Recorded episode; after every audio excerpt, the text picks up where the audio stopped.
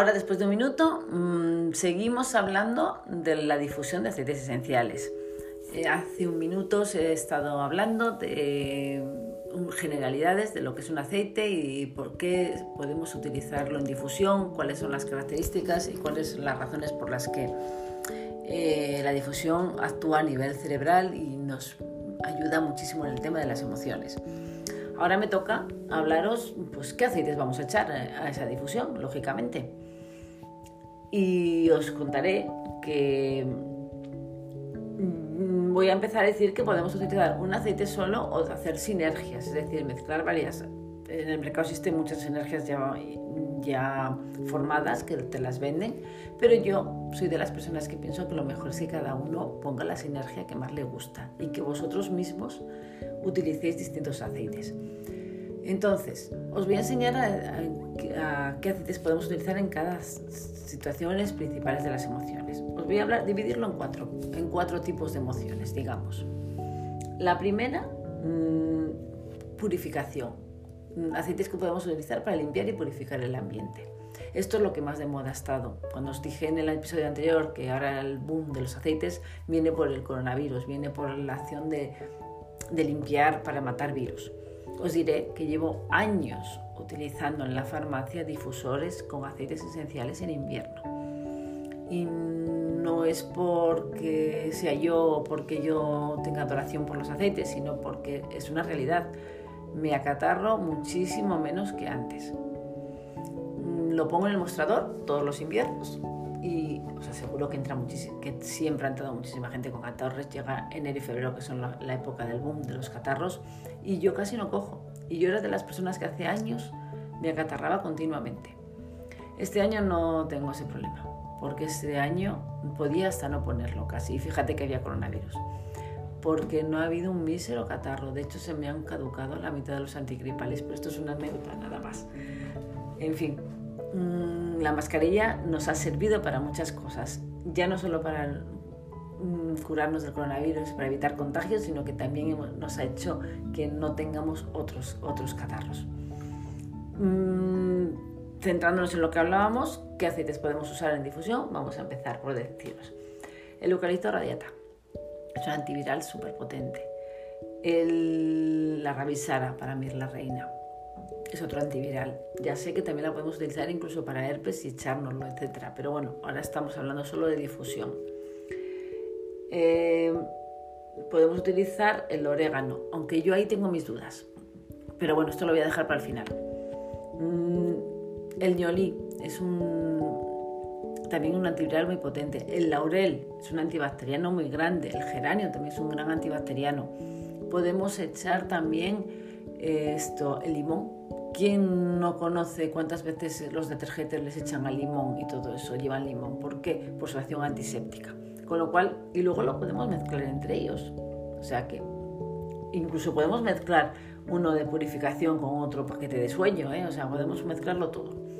Pero estos son los purificantes, los limpiadores del ambiente. Estos son los, los de ahora, los del coronavirus, como digo yo, pero para todos los inviernos, acordaros. Luego están los de mantener la mente activa. Estos son los que dan energía, vitalidad. Esto ya sería el pachulí, el palo de rosa, el pino silvestre, el romero y yo os nombraría sobre todo el laurel. A mí el laurel me encanta. El laurel es un aceite esencial que tiene muchísimas funciones.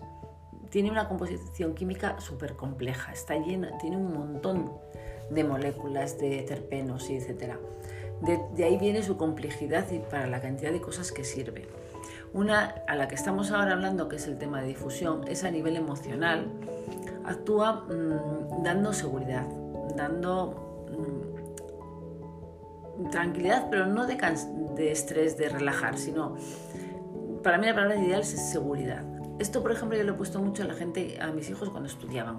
Ya sabéis que el día antes de un examen estamos que todo lo vemos mal, todo lo vemos negro, nos ponemos nerviosos, nos parece que no sabemos nada, nos agobiamos. Bueno, pues yo a mis hijos les solía poner el difusor de aceites en la habitación para que vienen las cosas de otra manera, con más tranquilidad. A mí, hace años cuando me, cuando me estuve aprendiendo y me enseñaron sobre, sobre aceites esenciales, mm, me decían aquí hay un toque de machismo, que era, se le llamaba el de hombres de negocios, por supuesto. Esto ya no se debería ni nombrar. Para personas de negocios. Mm, ¿Por qué? Pues porque da seguridad para cuando hablas en público, etcétera. Pues te ayuda a, concentrarte, a estar bien, a estar seguro. Con lo cual tenerlo mucho en cuenta en todas las cosas. Una anécdota. Mi hija cuando iba a los exámenes se llevaba el laurel y se lo ponía en las muñecas y lo olía antes del examen. Y me acuerdo que siempre decía que en clase le empezaban todos a decir, ¿cómo huele a, lentejas? ¿Cómo huele a comida? Mm, por eso, porque se lo llevaba, que era una buena idea. Así que tenerlo todos en cuenta. El laurel va fantástico para exámenes mm, y cuando hablas en público, para todo ese tipo de cosas. Tenerlo presente. Luego vamos a hablar de la tercera opción, que es el relajante, estrés, sueño.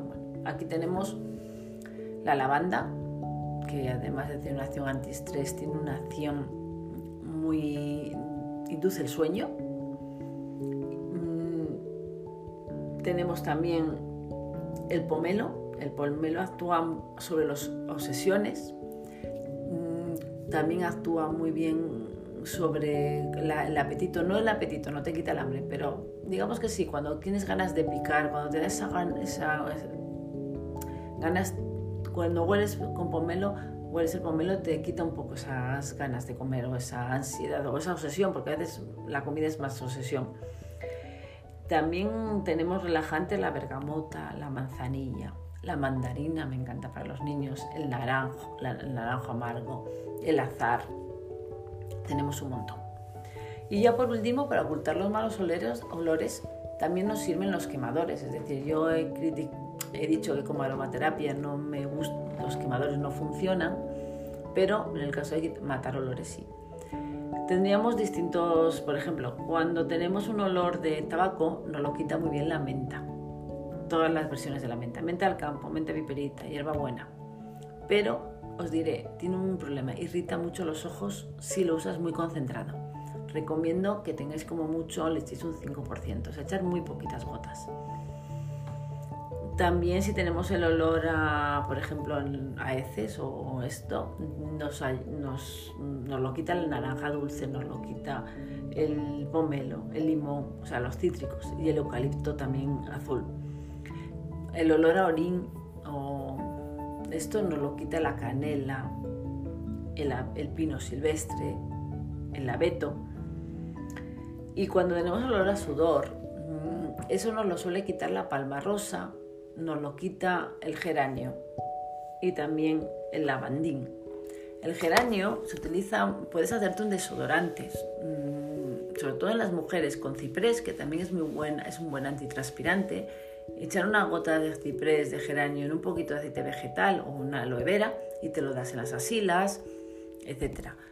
Elimina el olor, el exceso de olor. Con lo cual ya habéis visto las distintas los cuatro tipos que yo consideraría importantes para mm, la difusión. Tendré, sigue como siempre, como parece que no, pero como farmacéutica que soy, siempre voy a la parte mala, las contraindicaciones. ¿Qué pasa? Que yo os digo, hay ciertos aceites que llevan dos componentes químicos que llaman fenoles y cetonas, que yo no las recomiendo en difusión porque son irritantes e incluso pueden llegar a ser un poco tóxicas. ¿Cuáles son? Pues mira, aquí te metería el, orégano, por eso os lo dije antes, el orégano, hay que tener cuidado. El clavo, hay que tener cuidado. Mm, la pimienta, mm, la salvia, algunos tomillos.